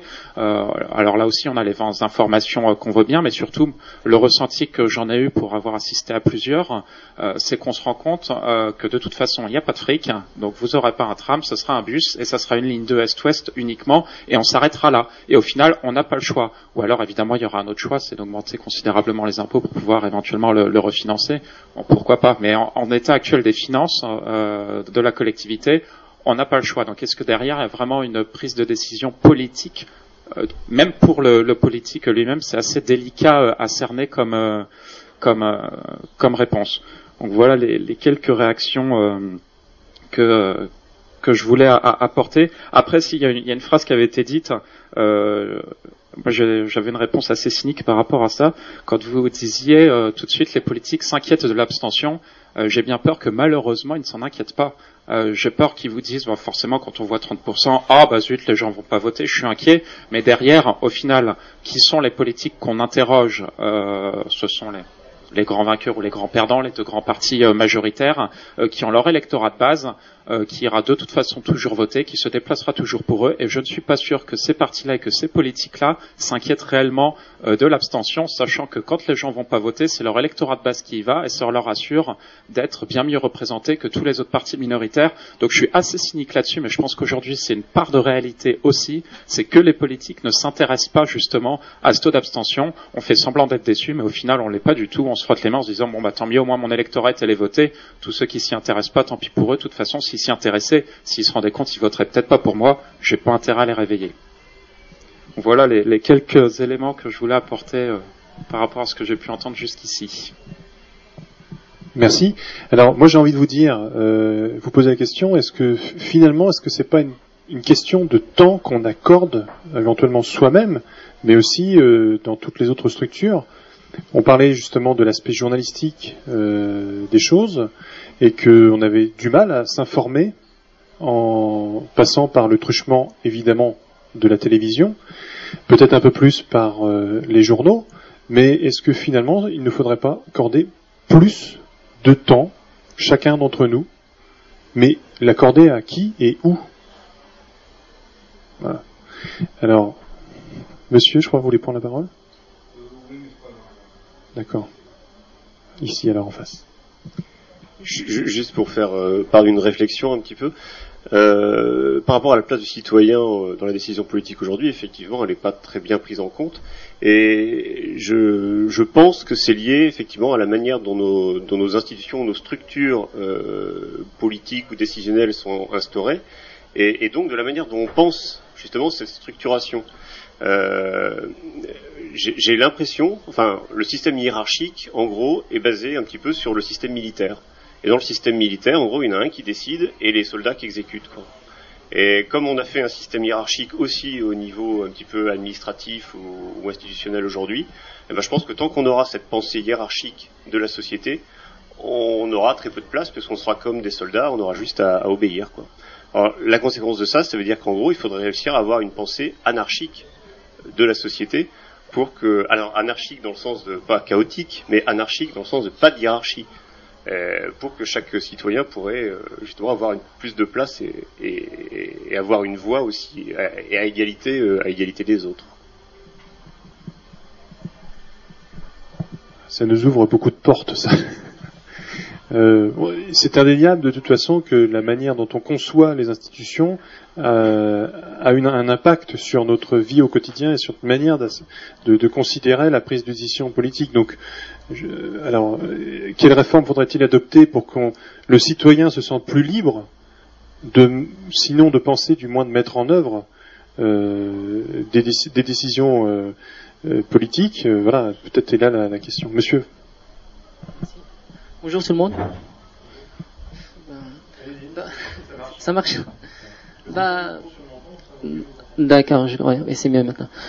Euh, bah, bonjour tout le monde. Bah, je crois que je, ma pensée là, je, elle rejoint tout le monde ici, presque tout le monde, si on peut dire. Bah, je prends bien l'exemple que le monsieur là, il dit maintenant que le système politique maintenant c'est comme euh, c'est à peu près c'est comme le, le, système de militaire. C'est voilà, il y a le général qui décide là, voilà ce qu'il faut faire, après les soldats qui doivent exécuter. C'est exactement ce qu'il a dit le monsieur là, à côté, de moi, parce que le président, il, prépare son programme politique. Après, il y a les ministres qui doivent obéir aux ordres du, président. Sinon, on, va être là. Ce qui rejoint en fin de compte, c'est que l'idée principale, c'est qu'il y a un lobby. Mot qui été dit euh, deux fois avant dans ce, ce, ce, ces réunions-là c'est que voilà, dès qu'on entre dans cette zone-là de présidence, de politique, de, haute politique et des, des, fonctions, des hautes fonctions publiques, ben, voilà, on doit obéir, euh, euh, obéir à toutes les règles euh, qui, qui existent déjà par, euh, par une certaine, ben, on va, on va l'appeler toujours lobby. Ben voilà. chose pour l'élu, le, le, monsieur tout à l'heure, il a, il a parlé d'un l'élu, est-ce qu'il est toujours là pour, euh, pour voilà, voir et savoir ce que, ce que le, les gens du quartier, par exemple, où il a été élu pour représenter leurs droits, est-ce qu'il est toujours là? À mon avis, non. Bah, moi, j'ai vu mon, euh, bah, le, le, le, député qui maintenant c'est je l'ai vu qu'une fois, c'est que au, à la période des, élections. Il, est venu frapper à ma porte, ben voilà, je, ben je suis venu pour vous, vous, me présenter, vous dire, ben voilà, si vous avez besoin de quoi que ce soit. Je l'ai vu qu'une fois, après je l'ai jamais vu, je l'ai jamais revu. Ben, c'est bon, il a réussi. En espérant, on va le revoir euh, prochainement dans les, les prochaines élections. Euh, tout ça, c'est pour savoir est-ce que est-ce que le citoyen a une place dans la politique nationale ou bien une, un mot pour, euh, pour prendre la décision politique? À mon avis, non. Bah, je le dis, je, je le confirme. Euh, un simple, euh, simple euh, l'exemple, c'est que ce qui s'est passé pour les retraites. Là, on a vu toutes les manifestations, on a vu tout le monde, so- so- ils sont sortis dans les rues pour exprimer leur, leur mécontentement c'est par rapport à ce qui, à ce qui se passera, par rapport à, à, ce que, euh, à ce que la partie politique veut leur, veut leur imposer. Tout le monde a dit non et tout le monde était, n'était pas d'accord.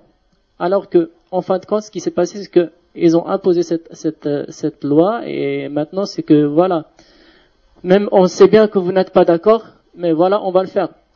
L'État ou bien les partis politiques sont, sont là pour gérer les, intér- les intérêts généraux de de tout, de toute la, de de tous les citoyens.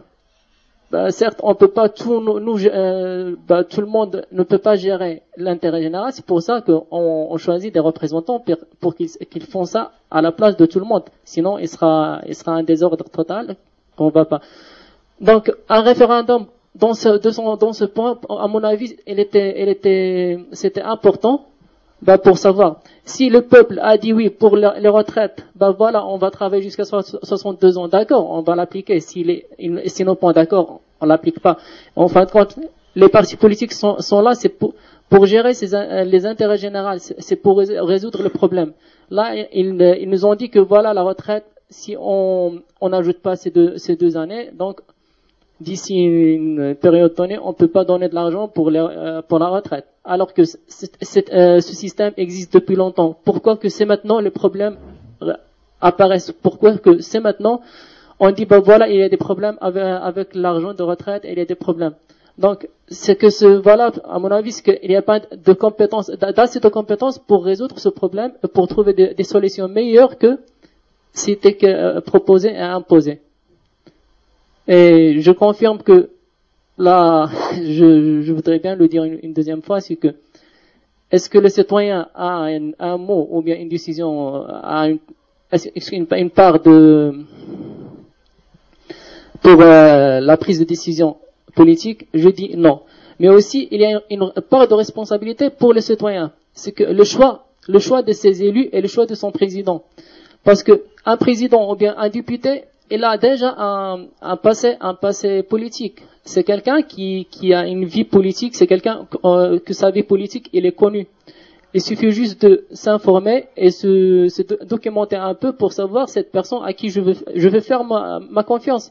Je ma, je, euh, je mettrai ma confiance à cette, à, à cette personne pour qu'il gère l'intérêt général, pour qu'il gère des, des, des actions qui, qui me concernent directement et qui, qui concernent tout le monde.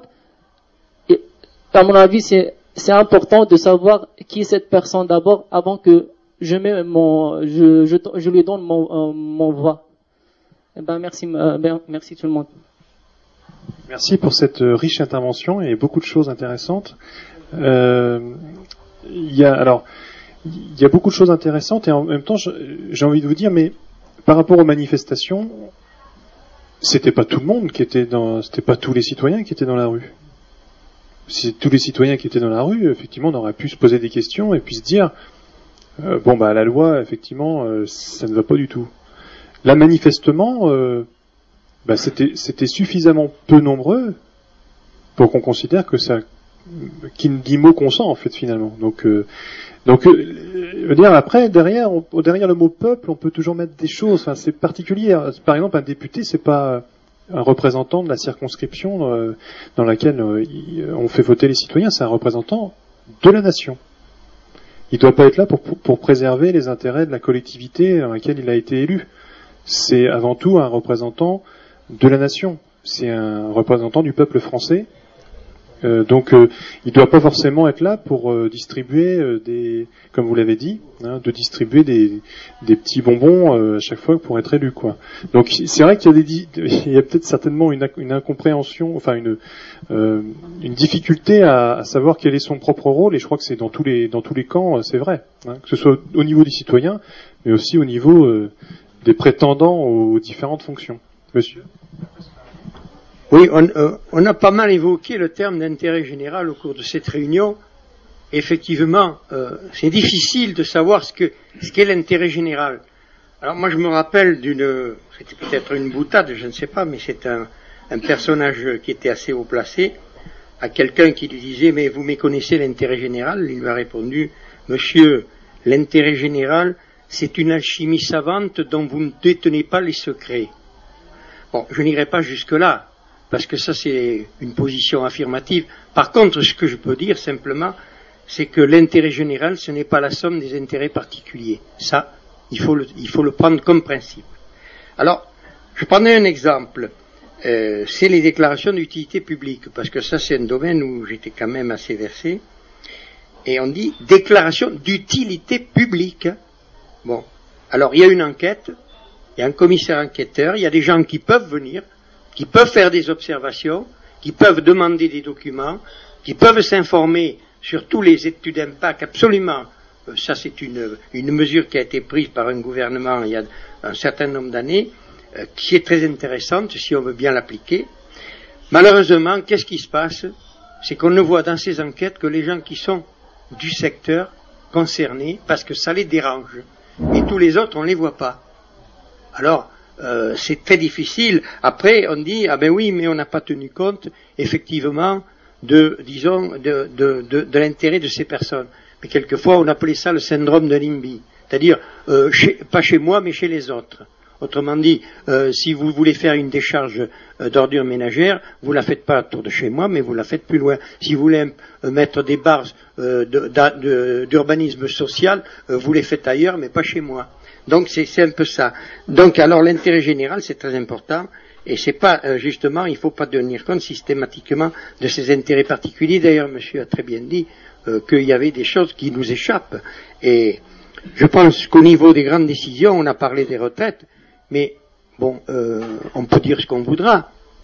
Mais il n'y a pas que les retraites, il y a, y a, le, disons, le déficit, il y a tout un tas de, de disons, d'éléments pour lesquels il faut prendre des décisions qui ne feront pas plaisir, c'est vrai. Et malheureusement, c'est le contexte international qui nous y oblige. On n'est pas seul.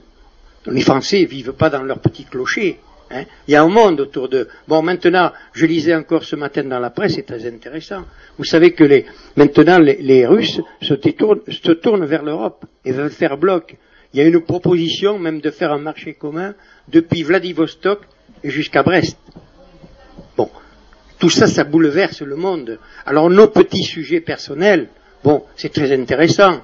Hein, mais c'est vrai qu'on ne va pas faire un référendum pour tous les petits sujets personnels. Moi, je prends un exemple. Dans mon quartier, une réunion de quartier. Euh, la, municipalité a voulu faire un, rond-point. Bon, euh, on nous a présenté le projet. Le rond-point était tellement bien placé qu'il ne servait à rien. Bon, la preuve, c'est que maintenant, tout le monde passe sur le rond-point. Il est tellement bien mis que les gens passent sur le rond-point. Donc, ils ont fait quand même le rond-point. Alors comme ils ne pouvaient pas faire un rond-point très important, ils ont mis quelques pavés pour faire signaler un rond-point. Les gens ne voient rien. Donc ils passent dessus. Alors c'est pour vous dire qu'effectivement, euh, bon là on n'a pas tenu compte. Alors faire un référendum là-dessus, moi je crois que ce n'était pas la peine. Tout à l'heure on a dit, oh, ben, quand il y a un projet, il faudrait, euh, il faudrait pouvoir faire un référendum éventuellement si, si, on n'est pas d'accord. Quelqu'un a dit euh, trop de lois tue la loi, trop de référendums tuerait le référendum. Hein Alors, on a parlé d'utilité publique, on a parlé d'intérêt général, on a parlé de bien commun. On pourrait s'interroger justement euh, quels sont les domaines ou quels sont, euh, on va dire, les degrés d'intervention qui seraient intéressants d'aborder qui devrait consulter et puis justement comment faire en sorte de faire émerger euh, cet intérêt général et ce bien commun. Je, pense que à qui doit-on consulter et sur quelle base, avec quels outils euh, Est-ce qu'on peut encore le faire? Monsieur. Merci. Bonjour à tous. Euh, moi, je voudrais euh, reprendre quelques points. On a parlé de problèmes, disons, socio-économiques. Et c'est vrai que je pense que euh, le citoyen a toute sa place et pense réellement qu'il a toute sa place à partir du moment où il travaille et qu'on lui permet de travailler.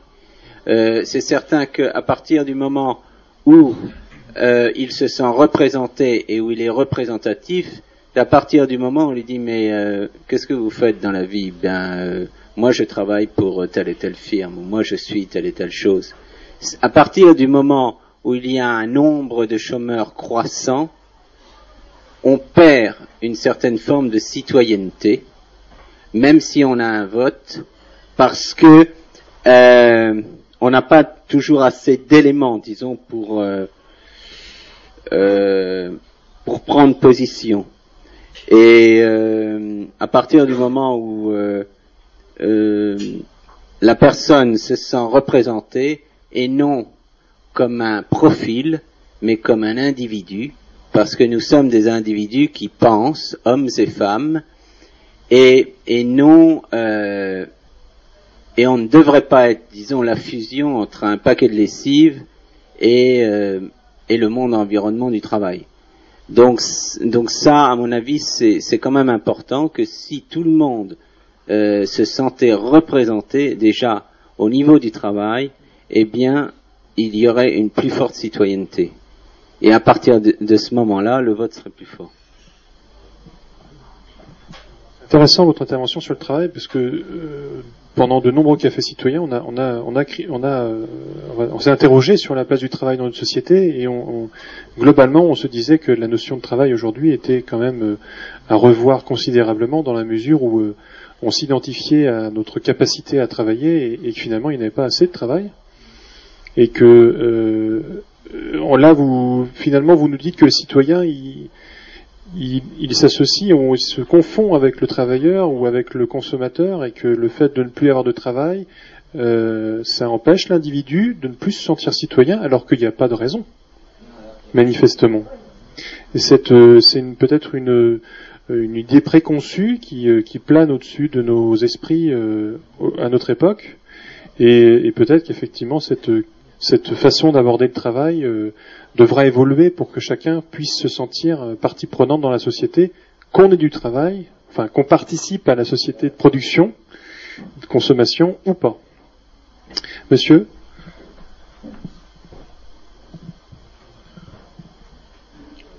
Je voudrais revenir sur l'idée euh, qui est sous-jacente est sous-jacente pour tous ceux qui aiment bien le référendum, c'est le fait qu'on puisse immédiatement demander l'avis à quelqu'un sur une question et qu'il puisse répondre de manière simple. Ça, moi, je crois que c'est totalement illusoire. Euh, le référendum, il s'applique sur des choses euh, euh, justement avec des questions univoques, fermées et finalement très peu souvent.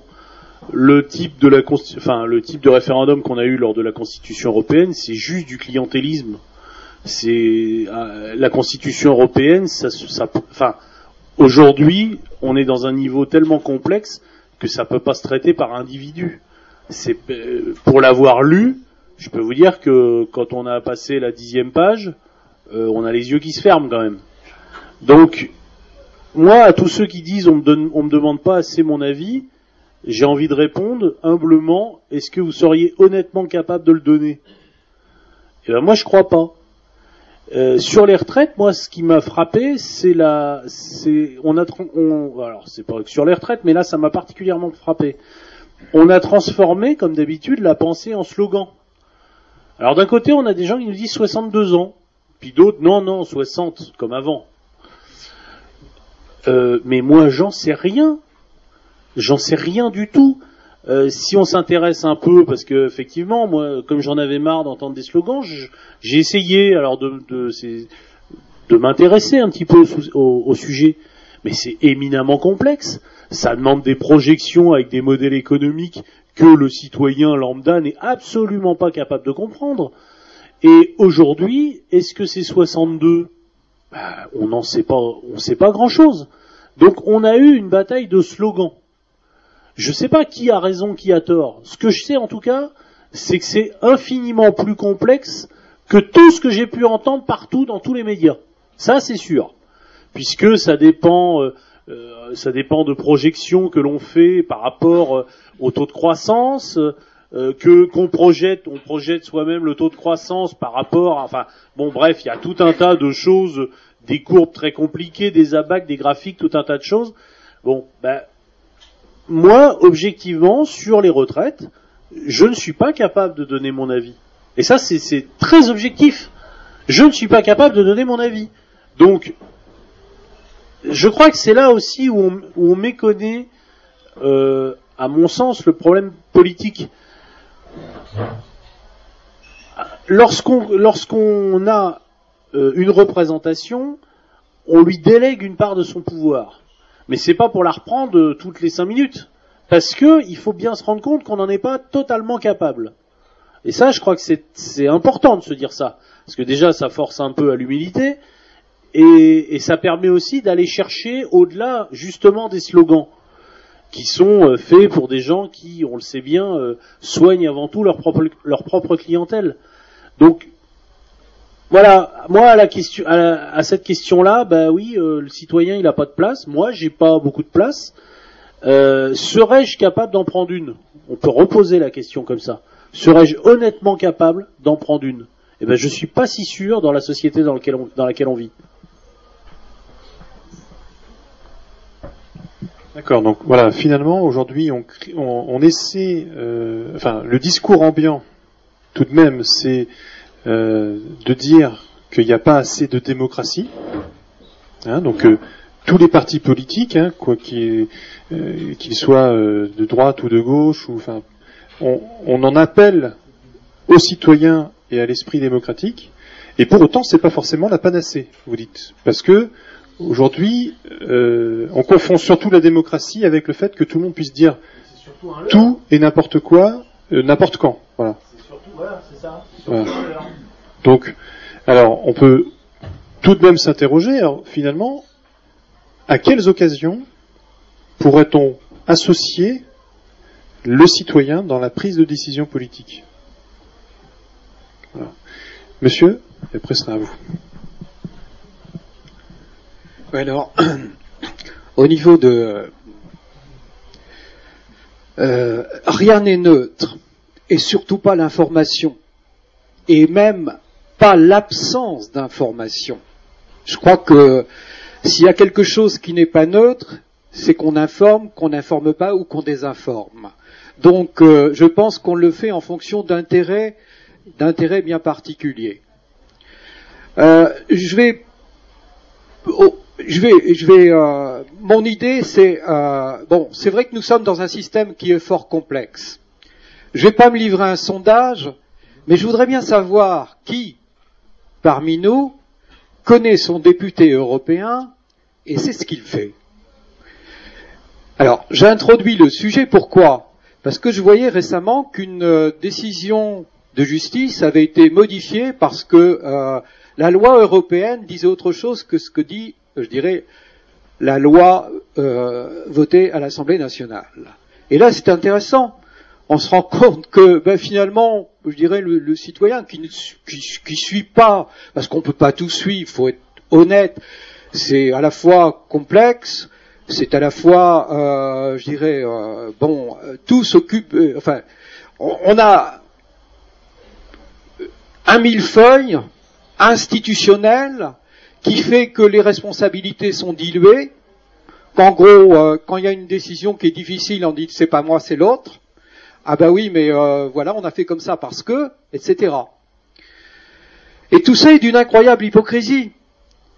C'est vrai que c'est pas, c'est vrai que c'est pas facile, mais euh, aujourd'hui, je vais juste faire un, un- un aparté par rapport je dirais aux manifestations, par rapport aux, aux retraites. Alors, vous comme moi, bien sûr, moi, moi le premier, je me suis pas aperçu qu'on vivait dans une société de communication instantanée et qu'on pouvait instrumentaliser et qu'on pouvait faire déplacer des gens assez facilement sans que pour autant ils soient majoritaires. Bon, voilà, c'est ma petite- euh, petit clin d'œil par rapport aux, aux retraites, mais je voudrais dire que bah, pour moi, les- les- la réforme des retraites, c'est par rapport à, je dirais, une date donnée. Je crois que c'était 2013, on remet ça, parce qu'effectivement, euh, il faudra bien remettre ça, parce que rien n'est réglé. hein. Là, c'était juste pour régler...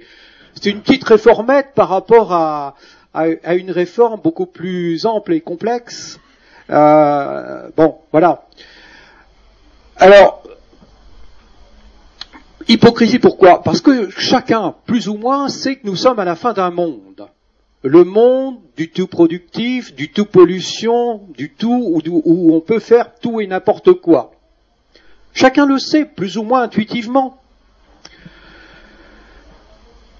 L'économie, effectivement, euh, je dirais, domine euh, en gros les débats aujourd'hui.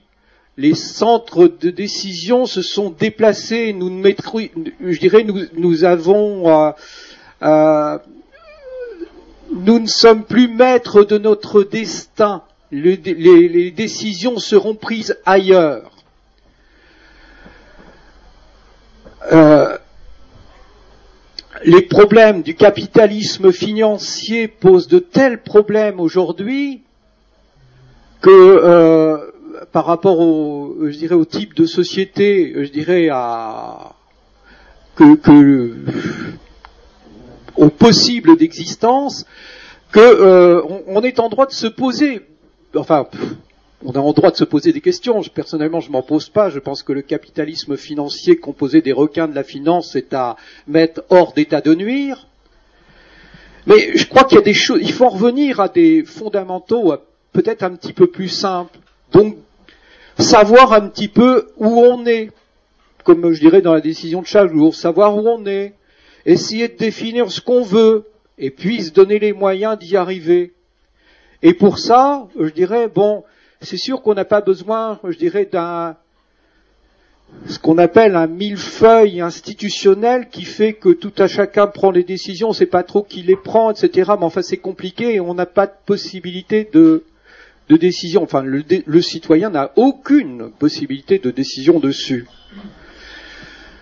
Euh, mais il y a une chose qui est sûre, on sait qu'on ne peut pas continuer dans ce monde-là, qui pollue, qui nous empoisonne, je prends un exemple bien simple au niveau de l'alimentaire. Euh, on sait très bien que notre santé dépend en partie de notre alimentation. Or, les lobbies agroalimentaires, je dirais, nous empoisonnent, empoisonnent les gens, et on laisse faire parce que les citoyens ont plus, enfin les citoyens, les gens que nous sommes ont plus ou moins conscience de ça que c'est l'accumulation au bout de 25 ou 30 ans, euh, je dirais, d'habitudes alimentaires qui font que ben, on va choper un cancer. Des cancers, il y en a de plus en plus, ils sont de mieux en mieux traités, mais il y en a de plus en plus. Et est-ce que c'est le type de, de, de société qu'on veut? Non, je crois que la plupart des gens veulent une société humaine avec des gens qui sont responsables, la liberté étant le pendant de la responsabilité. Aujourd'hui, on fait exactement le contraire.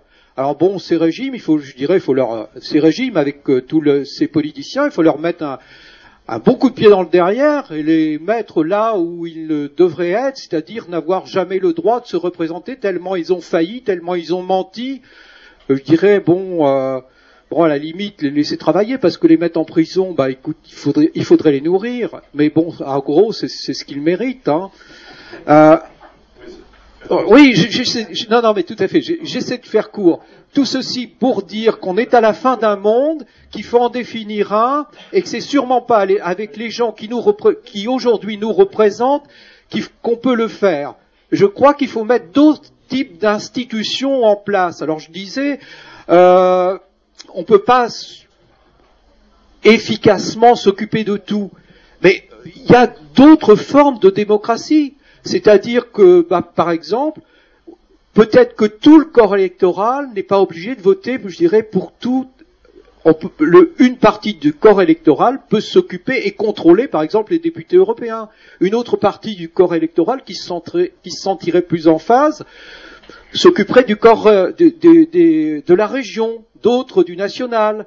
Et il y aurait beaucoup plus de gens qui seraient, qui se sentiraient motivés par le fait que les gens qu'on met en place seraient beaucoup plus contrôlés, etc. Enfin, je dis ça comme ça, hein, c'est une des formes, mais il y en a tellement à inventer. La limite, c'est la limite de notre imagination, et c'est tout. Je dirais, bon, euh, le reste, pour savoir si on les laisse en place ou pas. Mais nous ne sommes, je, pour moi, nous ne sommes pas du tout en démocratie. La forme de démocratie dans laquelle nous sommes n'est qu'un leurre.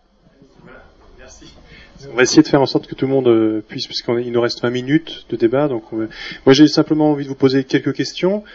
Euh, D'abord, euh, c'est bizarre, on a le sentiment aujourd'hui que, le citoyen se sent dépourvu d'une certaine part de pouvoir dont on l'aurait dépossédé. Ben, Est-ce que c'est réellement vrai? Est-ce que c'est pas un leurre?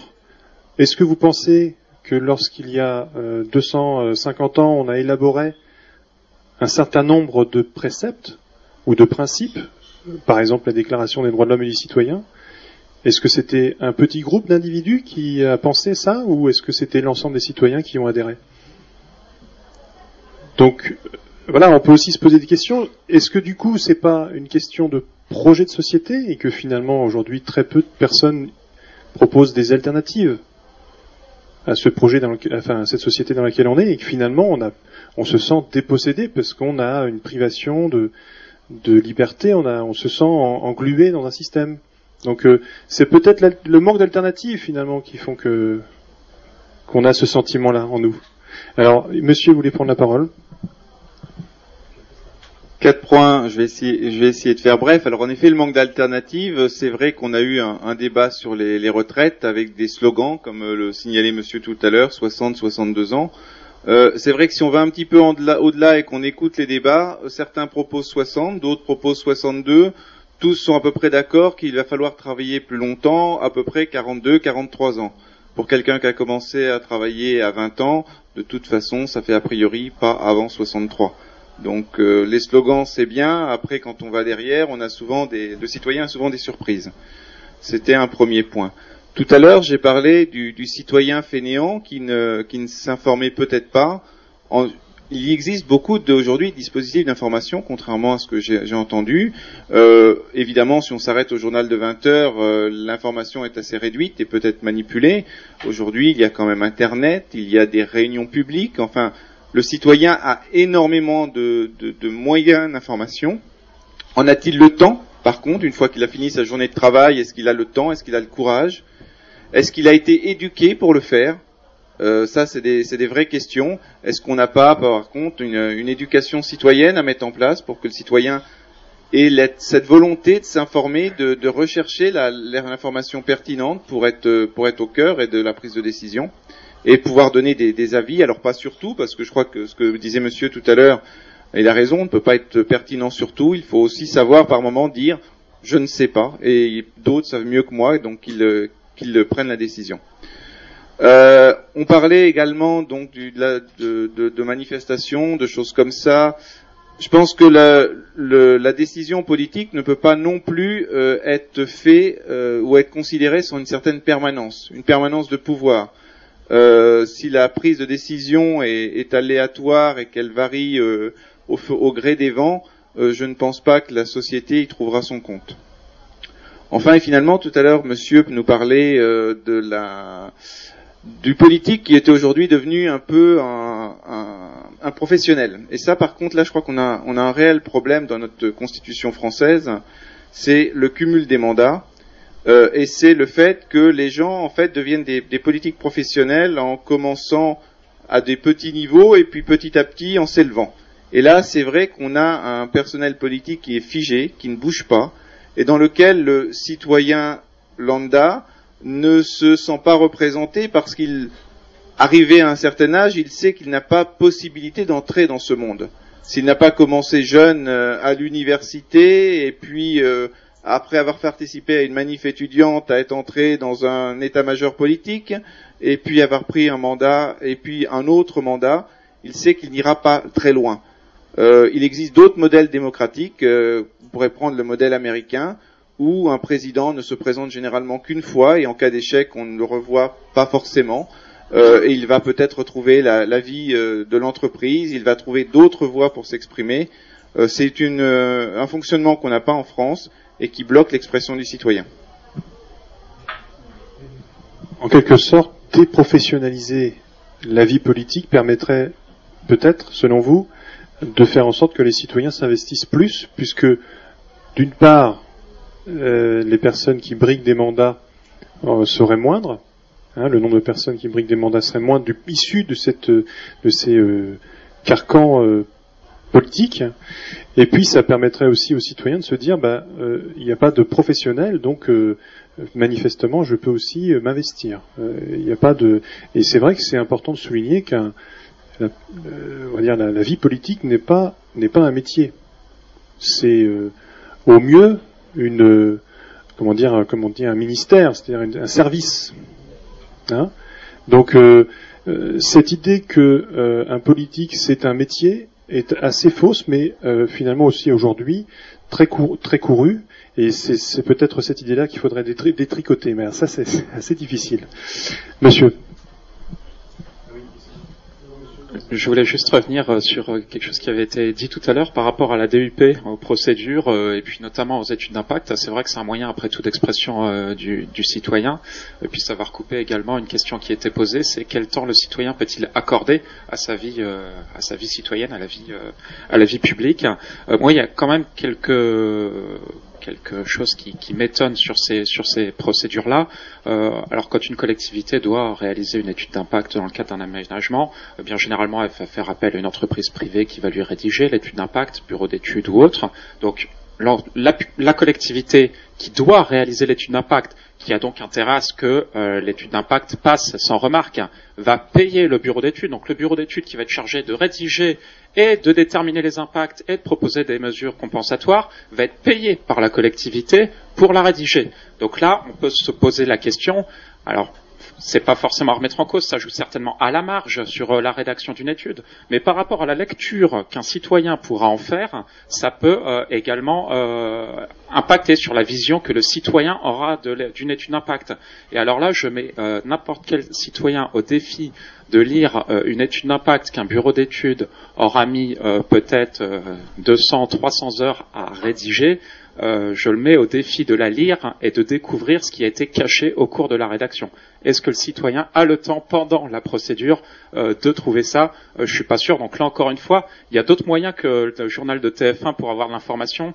maintenant, tout à l'heure, je posais la question de la pertinence de l'information. Au-delà du journal de TF1, même sur Internet, même sur les, les, médias écrits, on a quand même une information qui est bien majoritairement tronquée. Et même quand elle est censée être la plus objective possible, euh, quand elle est payée par la collectivité qui a intérêt à avoir un document passé, même si ça peut jouer à la marge et qu'il y a des services derrière pour vérifier les informations, euh, on peut quand même se poser certaines questions par rapport à l'information qui est fournie et surtout par rapport aux moyens d'action du citoyen pour, euh, bah, pour justement voir quelle est l'information qui aurait pu être biaisée dans ce type d'études. Voilà, C'était juste une réaction par rapport à ça. Alors, euh, bien évidemment, c'est vrai qu'on se rend toujours assez compte que le citoyen, il est incapable de lire des études qui sont techniquement précises, qui, touchent des domaines qui ne le concernent vraiment pas.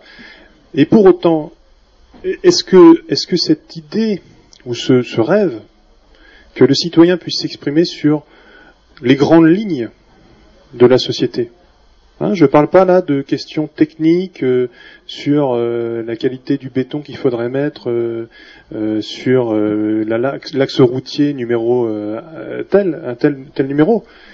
Là sur sur l'idée de de grandes lignes de société. Est-ce que c'est toujours possible d'imaginer? Est-ce que ça a été le cas? Est-ce que ça a été Est-ce que ça a déjà été le cas? Mais est-ce qu'aujourd'hui c'est encore possible d'imaginer que les citoyens puissent décider ou proposer des grandes lignes directrices. Parce que j'ai l'impression que on s'est quand même un peu euh, embarqué dans tout ce qui était euh, études techniques, mais le citoyen, euh, c'est pas vraiment ce qui le concerne. Hein, si on cherche justement l'intérêt général et le bien commun. Monsieur. oui, merci. Excusez-moi, je, je prends la parole alors que je viens d'arriver depuis dix minutes, mais et, et, donc pour que les choses soient claires, je, je voudrais préciser que je suis moi-même très engagé politiquement. Donc, euh, euh, mais non, non, mais voilà. Donc, euh, ce qui m'empêche évidemment pas d'être citoyen. Euh, et, et, donc, euh, j'étais très intéressé par les réflexions que vous faisiez les uns et les autres. Et il y a un point qui m'a frappé, c'est que j'ai trouvé que vous exprimiez un certain fatalisme sur le rôle du citoyen dans, la, dans notre société, nos sociétés en général.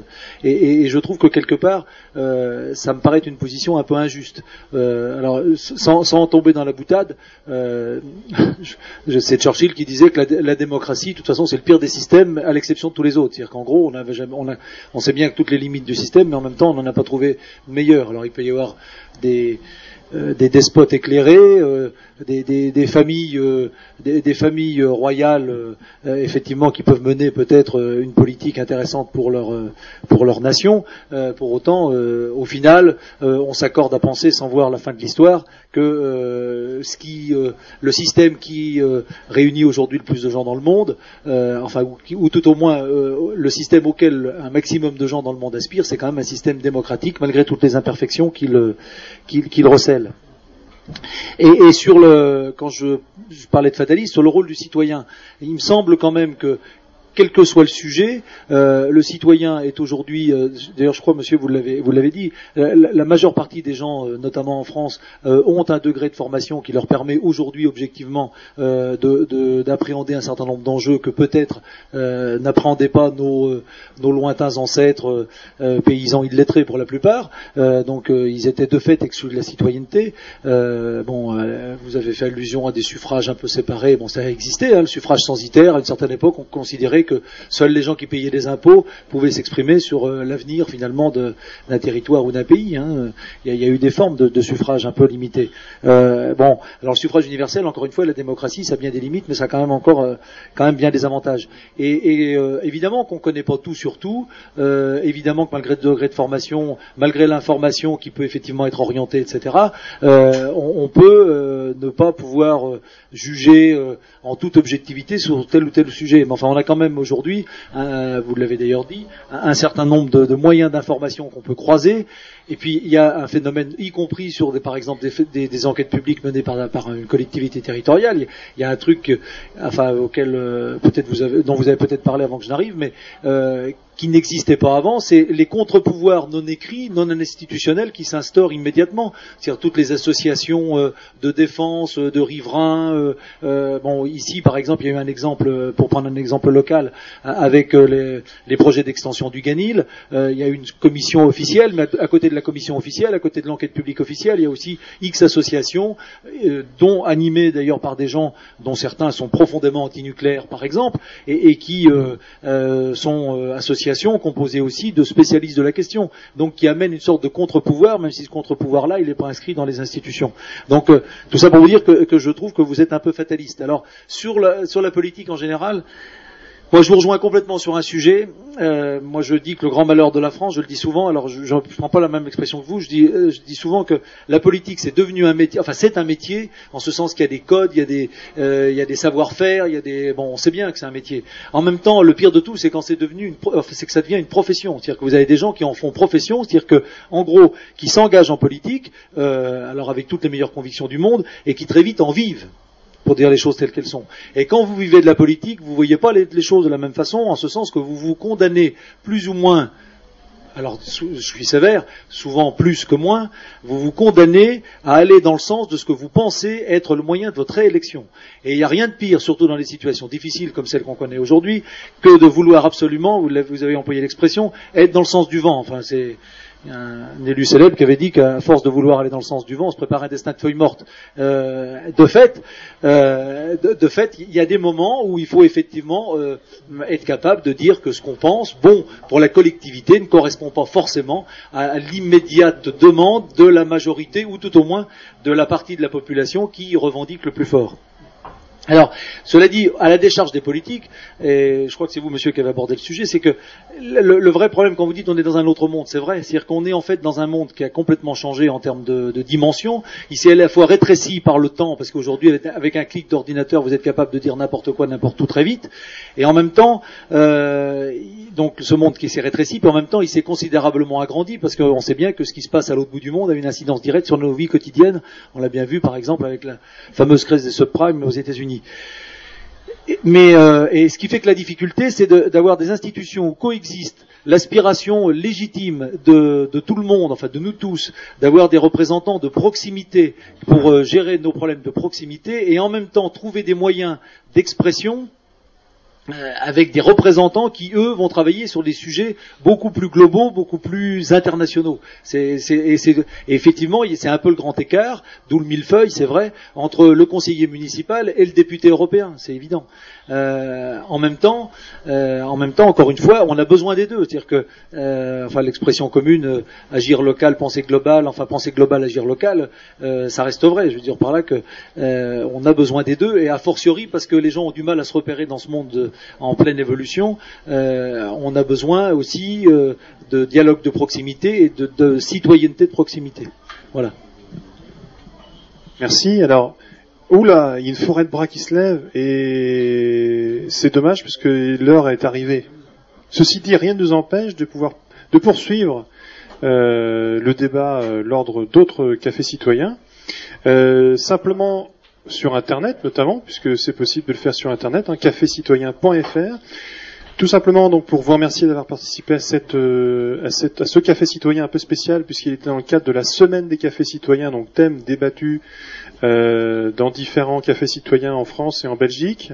Et euh, pour vous dire qu'il y aura une synthèse de réaliser de ce débat-là, vous pourrez écouter à nouveau le débat en ligne et euh, évidemment on mettra en avant les différentes propositions qui ont émergé tout au long du débat pour revivifier la citoyenneté aujourd'hui. Voilà. Prochain débat, Café Citoyen, c'est le 11 décembre, samedi 11 décembre, ici même, à 15h. Et le thème a déjà été choisi la fois dernière. Et euh, rappelez-le moi, c'est... C'est sur l'histoire. Peut-on encore enseigner l'histoire aujourd'hui? Quelque chose comme ça. hein. Peut-on encore enseigner l'histoire? Aujourd'hui? Merci, à bientôt. Petite précision, laissez-vous nous vos coordonnées si vous souhaitez être tenu informé. Vous avez une petite fiche au dos de la charte. Et puis si vous voulez participer financièrement, n'hésitez pas à adhérer. À bientôt.